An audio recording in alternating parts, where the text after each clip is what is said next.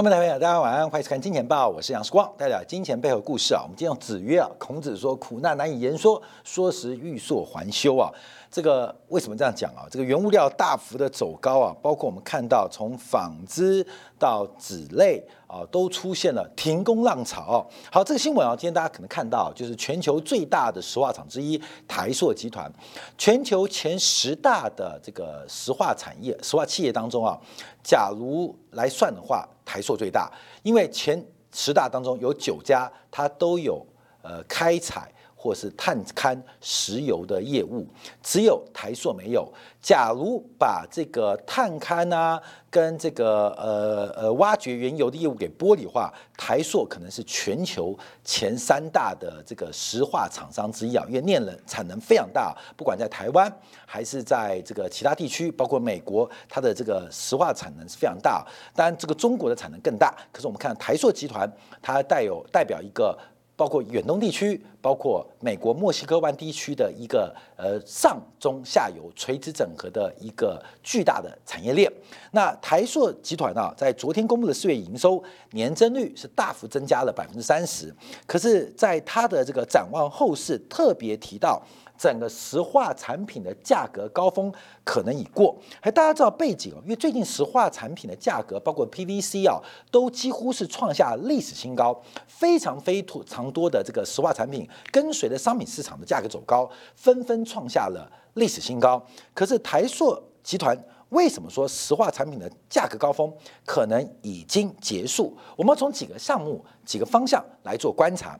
第一个，我们先要看到的是正在今天举行的美国跟伊朗的针对这个核协议啊来进行谈判。那因为拜登政府非常希望能够重新启动伊朗核协议，就是希望伊朗呃放弃核能。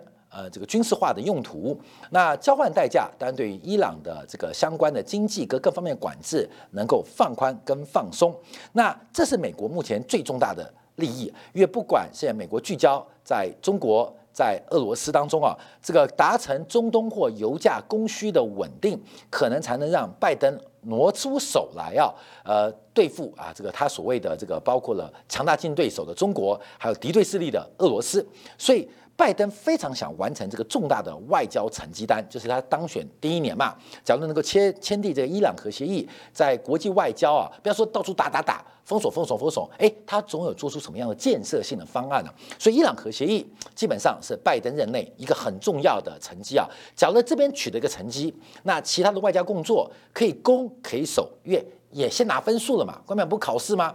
我先拿到基础分。就算今年有些减分项目，但至少我有分数可以慢慢减啊。那另外，跟伊朗核协议会使得美国对于原油价格的控制又有新的变化，因为原油价格的走高跟走低啊，对于中俄两国刚好相反。假如油价不断走高，对于俄罗斯的经济是非常非常大的注意。那油价的走低，对于中国的物价上涨或中国的发展来讲。也是有非常大的注意，所以这个油价的涨跟跌，好像涨也不对，跌也不对，诶，涨就俄罗斯笑了，跌就中国笑了。但至少涨跌这个主动的发球权，美国要抓在手上。那这个抓在手上一个很重要的就是伊朗的石油的产出跟供需部分啊。所以伊朗核协议从军事、从地缘政治、从拜登的外交还是全球的经济来讲，基本上都是非常非常重要。那这个时间会非常赶。因为六月中旬，伊朗就要进行选举了。那之前伊朗政府其实大家可能不了解啊，是属于比较呃开放啊，比较倾向西方的，就是属于开放派啊。可是因为伊朗核协议啊这个被打破，那伊朗人民对于目前西方势力是同仇敌忾，所以对于六月中旬选举，伊朗内部的开放派或是对于亲西方派。目前的选情是非常非常的堪忧，所以美国也希望能够帮助影响到伊朗能够出现颜色革命啊，颜色革命就是亲西方的力量啊，能够稍微复苏，能够变大。那很重要原因就是在今年六月份的总统选举，还有整个的，因为伊朗没有政党啊，伊朗基本上没有政党，只有呃个别的意识形态啊，所以这个伊朗之前的这个政治啊、政坛的政党总统啊，虽然宗教呃治国呃这个呃呃为主啊，可是伊朗总统基本上是开放派，而且不断喜欢跟西方接触，可被川普给打坏了，所以伊朗现在整个往这个抗西方。跟反美的情绪在发展，所以这个伊朗核协议啊，不仅是拜登第一任成绩单，而且也是能够影响伊朗国内政治情势的一个很重要的协议。因为按照目前伊朗的这个选举前的目前的民意调查话，伊朗可能反西方或反美派可能会全面大胜。那未来伊朗的问题就更难解决啊，更更难解决，因为你把它巩固起来了嘛。所以这个时间会非常非常重要。好，这协议签订之后会对于什么影响？对于全球原油的供需会产生巨大的影响，因为伊朗在禁这个制裁之前，其实大概每天都有至少将近两百万桶，甚至三百万桶的对于全球原油的供给，大概占全球供给的百分之三，就出口数数数数字哦。那现在被制裁，每天的出口可能不到一百万桶。所以这是一个很大性、很大的这个弹性的一个控制啊。那这就扯到了沙特阿拉伯的国内政局啊。这沙特阿拉伯现在这个王储啊，跟国王还有他王室兄弟的竞争啊，这个美国在目前也是插手插的非常多啊。所以伊朗这个拜登跟沙特是跟国王，而不是跟王储哦。王储沙勒曼很凶哦。可是美国的拜登是跟国王接触，就老国王，反而不跟王储接触。哎，这又是有伊朗、沙特阿伯的政局啊，所以这个伊朗核协议哇，牵动的非常多。好，那对我们市场影响最大的就是石油价格的变化。所以台硕的讲法，台硕的讲法代表什么样意涵？代表什么意义？这要做观察。好，另外一个解读，我们看到全球的价格不断喷出。好，这几天啊，我看这个铜价不断飙出新高啊。我刚检视一下，全球最大的铜的出口，包括了秘鲁啊，包括智利啊，那个特别是秘鲁啊，观众可能不知道，秘鲁啊，大家说新冠疫情很严重，秘鲁三月份你知道吗？黄金出口量增加了三十三 percent 的，白银出口量增加好像二十六 percent 呢。那铜的出口量增加了六 percent 呢。基本上，其实这些生产铜的国家虽然有新冠疫情，关朋友，我跟你讲，这个赔钱的生意没人做啊。我跟你讲，赚钱的生意啊，杀头都做。我跟你讲，铜价涨的这个地方啊，呃呃，秘鲁的呃挖铜工人，我跟你讲，呃，冒着新冠疫情，戴着口罩。带着氧气瓶都去挖的啦，所以事实上全球铜的供应其实正在快速恢复。可从库存做观察，这个库存大量被商业投机部位锁定，所以铜价出现了一个供不应求或库存不足的一个激励新闻。但铜价在狂飙。好，另外我们玉米价格昨天又创新高，这一波由玉米领动啊。那玉米是创下八年新高，而且持续扩大涨幅，包括了主粮小麦跟其他的经济作物，像黄豆、棉花也跟着大幅走高。那另外我们看到，包括大陆的玻璃期货暴涨啊，这个玻期货暴涨啊！从去年的第三季到现在为止，涨幅已经超过了五成以上啊，超过五成以上。所以我都想说，是把家里玻璃先拆了卖啊，拆了卖，可能等到它跌回来再装新的回来啊。这个玻璃价格也是全速的狂飙，所以从金属到农产品。到工业制品原料都在狂飙，那今天我们看到狂飙的还有包括铁矿石，那铁矿石要狂飙是市场上大家不能解释的啊？为什么？因为中国对于整个碳中和的要求，使得整个呃铁矿的需求，其实我们看到今天大陆啊这个第一季的呃铁呃这个钢铁的需求出现了下滑。可是反而铁矿石价格出现了狂飙，那现在找出来的解释是因为价格狂飙，就是下游价格不错，所以使得钢铁厂愿意采用品质跟含铁率更高的矿石，所以使得。这个全球这个呃六十二 percent 的这个铁矿石价格狂飙啊，不论什么样理由啊涨价都有各式各样理由，这出现一个狂飙的一个发展。好，另外我们看到彭博的大宗商品指数已经创下二零一一年的新高，商品全面涨价。好，另外我们看到就是讲 PVC 了，这个 PVC 的价格几乎是创下历史新高。那 PVC 大家都认识啊，做水管啊，这 PVC 在我们生活当中有很多很多的一个面向，很多很多的面向，所以这时候就出来一个问题了啊，台塑集团，台塑集团忽然。全球最大的啊，这个以石油制氢来加工 PVC 的这个台塑啊之一啊，最大之一啊，说产品的价格高峰已过，看到没有？为什么这样做解读？好，这是我们今天要讲的一个转折啊。这个停滞性的通膨胀，简称叫滞胀啊，停滞性的膨胀，停滞讲的是经济的成长。那膨胀指的是价格走高。什么叫停滞性的通胀？就是没有数量跟产出的增长，可是物价不断的攀高。我们在三月十六号曾经用过一个最基础啊经济学，呃，这个不管是大一呀，呃，学商学院的都会学过叫蛛网理论。啊，这个理论呢，来跟大家做分析啊。这个蛛网理论啊，是英国经济学家尼古拉斯啊，在一九三四年提出的。那这个讲法比较过去，在那个时代一百年前，主要是观察农业产品的。好，他这个假设是生产期比较长，而且该产品的价格跟产量的互动关系啊，会因为均衡点随时间而变动。那这个生产。周期比较长的商品，我们可以一般解释，除了生产之外，还有包括设备的准备啊，还有包括厂房的建设啊，它的周期比较长的产品都算啊，包括了钢铁啊，包括了半导体啊，都是一样。那用在农业产品啊，农业产品就常提到，就是说这个月今年的这季度的啊，这个青菜很贵，那农民抢种，那下一季度就青菜就比很便宜，因为抢种的关系嘛。那下一季度就菜价崩盘。菜价崩盘之后，那大家就不种。到了下下季度，菜价又暴涨，因为上季都不种，就产生了一个结果。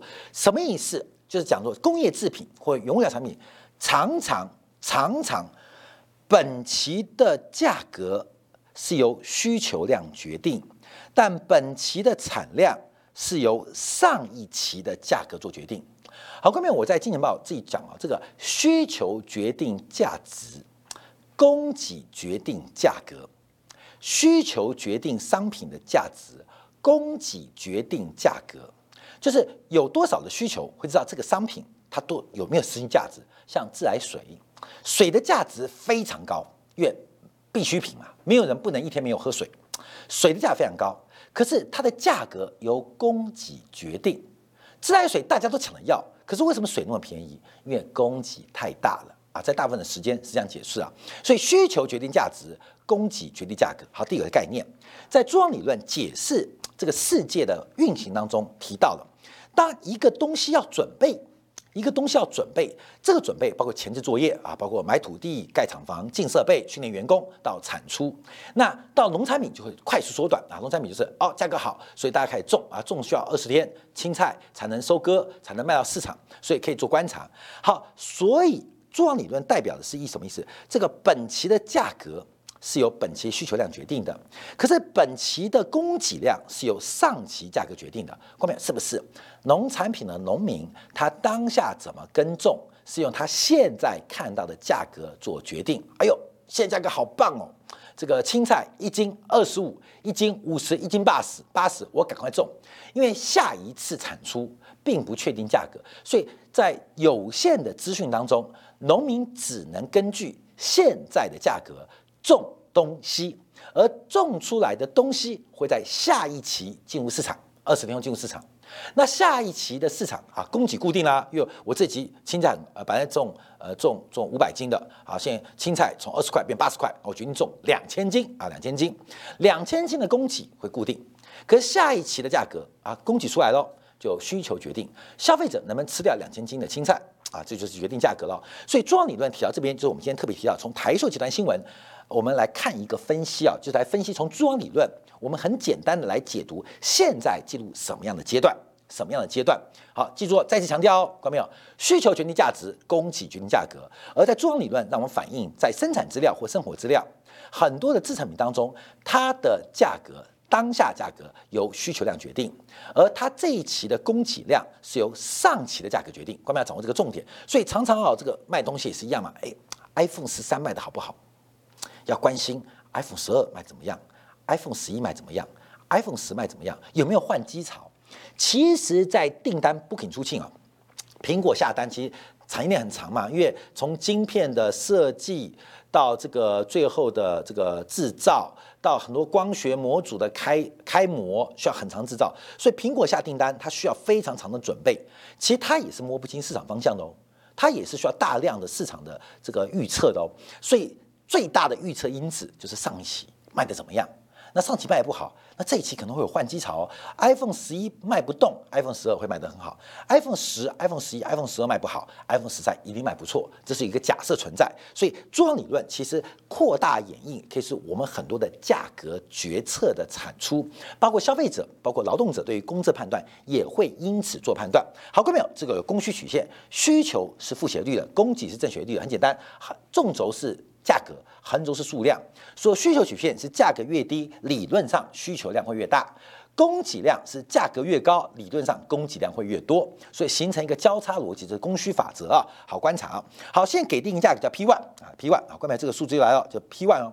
P one 价格怎么来的？关门去想象，去年新冠疫情，整个市场供需休克，大家不能出门不消费，所以价格崩盘，好 P one 就产生了。我们先从去年来讲，不管是三月、四月、五月、六月，P one 价格，像半导体晶片、车用晶片很缺货，为什么？因为去年是有 P one 啊，P one 的价格，因为大家都不买车嘛，都不出门了，怎么买车？所以价格大跌，好，价格大跌。那 P one 怎么出现的？那是前期的问题啊。好，先出现一个 P one 价格，这个 P one 价格是我们现在反映前期的准备，按照每个半导体周期可能两年半啊，面板周期可能一年半，可能汽车周期啊九个月，好，可能开矿的周期可能更长更短啊，不一定。好，P one 价格先出来，P one 价格出来之后。会有一个变化啊，因为需求量只有 P one 嘛，啊，数量就 P one 跟 Q one 啊，看到没有？这个 Q one 就是需求量，就是当时啊，去年可能三四五六七八九月份市场上需求量那么多，所以 P one 啊，这这个价格好，供给者不管是钢铁厂、玻璃厂、汽车厂、晶片厂老板怎么做决策？这价格做 P one，我不赚钱呢，那大家呃呃早早洗洗睡了吧。啊，就回家了，我也不要去采购原料，大家休息吧。好，所以 P one 的价格会拉过来，切到供给曲线，会产生一个这个均衡点。这个均衡点，关没有？这个 P one 价格对于供给商来讲，它会把数量哒哒哒哒哒哒哒变成 Q two 啊，关没变 Q two 好，关没到 Q two，这是 Q two 的产出啊，Q two 的产出啊，关没 Q two 的产出，它会自动缩写，因为不赚钱嘛，这价格太低了，我不赚钱，所以变 Q two。这是供给量哦，好到 Q2 之后，关没有？就现在发生的事情，因为供给量大幅度的收缩，员工都散了，工厂也关门了，老板也回家抱老婆了，所以就变成 Q2 的生产量。可 Q2 面对需求量回归正常啊，就新冠疫情回归正常，Q2 的需求量产量数量。远远不能满足市场的需求，就来到了 P two 好，关闭就现价格。所以，我们看到价格有几个变化，价格在这个演动当中啊，就从原来的 P one，原来的 P one P one 变 P P one 变成了 P two，关没你懂吗？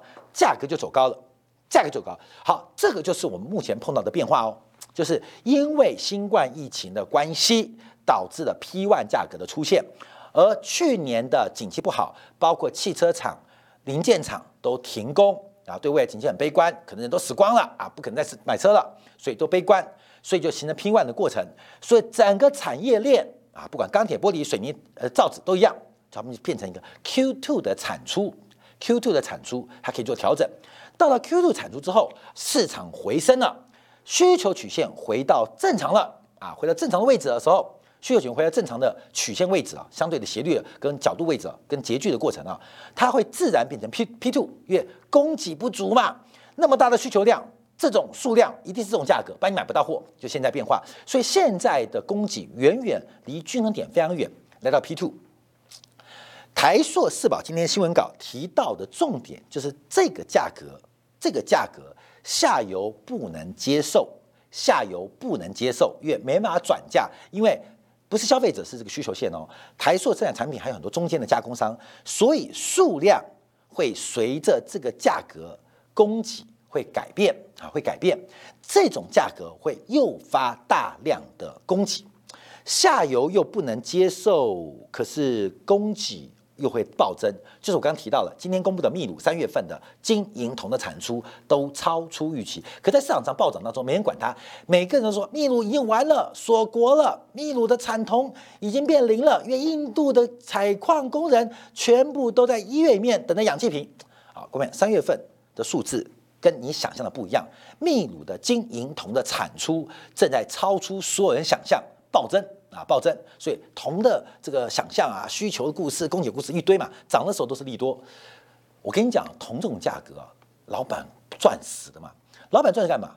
哭天喊地，背氧气瓶都去采矿的，就是秘鲁三月份的出口跟产出，所以产量会暴增，因为有暴利可图。好，出现了 Q 三的这个呃这个数量之后，哦，我跟你讲，看没有？这是现在准备发生哦，现在是从这个点往这个点横移，那下个点就是 Q 三，因为这个这个数量，因为导致需求不足，价格会走低，就是下半年。可能发生事情，现在正在走这个循环，看到没有？我们上上半年走的这个循环，从去年第三季、第四季到现在第一季，走的是这个循环。所以，我们看到所有的价格走高，所有周期性的股票价格暴涨，这是这一段循环。下一段循环，周期性要做做出第二个循环往下，就第二个循环往下要开始喽，各位要开始喽。好，这边要怎么证明啊？我们把台塑集团的新闻。当做这个转折点，当转折点，那用中央理论让大家简单能够了解市场上供需的法则。好，我们看几个变化。好，我们看几个变化，就是让大家了解到这个几个发展变化。第一个，我们看到这个纸浆价格大涨啊，大家都知道纸浆暴涨。好，看到没有？来看一下，包括了文化用纸跟生活用纸开工率都出现大幅走低，什么意思啊？看到没有？原物料价格的大幅走高，原物料价格大幅走高，基本上让中间的制造商无法转嫁，无法转嫁，上游大幅度的这个价格大幅走高，中间无法转嫁，除非能够传导到下游到消费者，就会出现这个变化，后面就会出现这个光理论哦。现在来到这个阶段哦，像往这边做观察哦，就是这个数量上能不能被接受，能不能反应？因为现在所有人面临的是这个上升循环的末期。每个产业不一样，所以现在不能转嫁。所以第一，我们看到很多下游的开工率，生活用纸、卫生纸、铜板纸、文化用纸都在出现大幅下滑。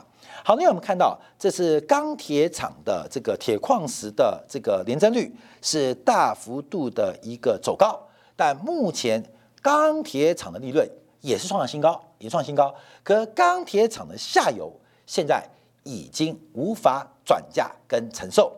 好，我们再看到玉米嘛，黄豆嘛，基本上是主粮嘛。后面你们看到，最近在大陆市场，全球猪最多的啊，中国猪啊，中国猪很多啊，基本上猪粮比暴跌。什么叫猪粮比暴跌？猪价除以粮食价格，分母粮食价格是成本，猪价是售价。所以现在这个猪粮比从去年的第三季大概十六倍啊，十六倍。一斤的猪价是一斤饲料的十六倍，跌到最新只剩下七点五三倍，也就是养猪户已经受不了了啊，甚至要即将进入亏损的阶段啊，亏损阶段。那这个亏损阶段什么意思呢？就是猪价第一个不涨，猪价在跌，前期的产量太大嘛，就猪场理论，前期猪太好，所以大家投资养猪场，产了很多猪，现在猪价呃需求量不变，可是这一切产量由上期的价格做决定，所以猪价大跌，可是。玉米、大豆，所有饲料价格大涨，所以分母走高，分值大跌，所以猪粮比大幅下滑。好，后面就产生第二个循环哦。后面就是我们讲的刚刚猪王理论哦。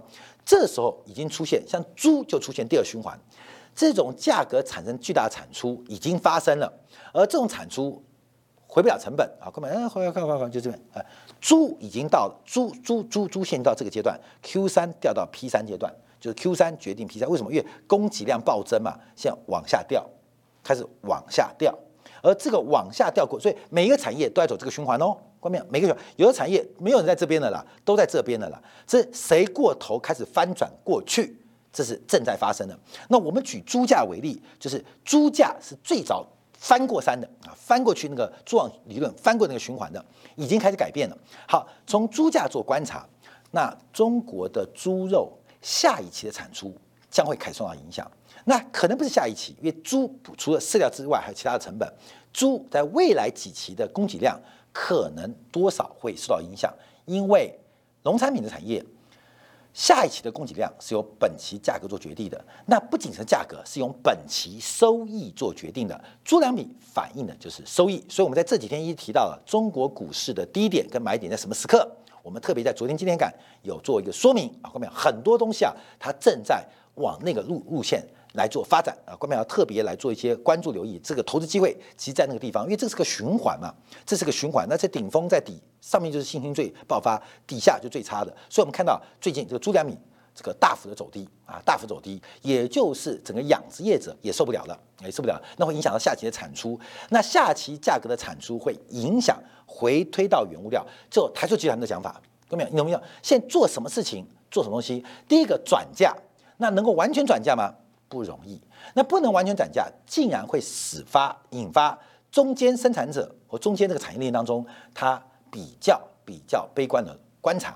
只要能够完全涨价，那很重要，那它的收益，它的收益会决定下天的产出，而且会不断的传导。好，最后我们提到，这是我们之前啊在分析中国 CPI 跟 PPI 的过程当中，就把 PPI 生产者成本减去这个消费者成本来进行一个观察，可以看到很明显，PPI 是成本。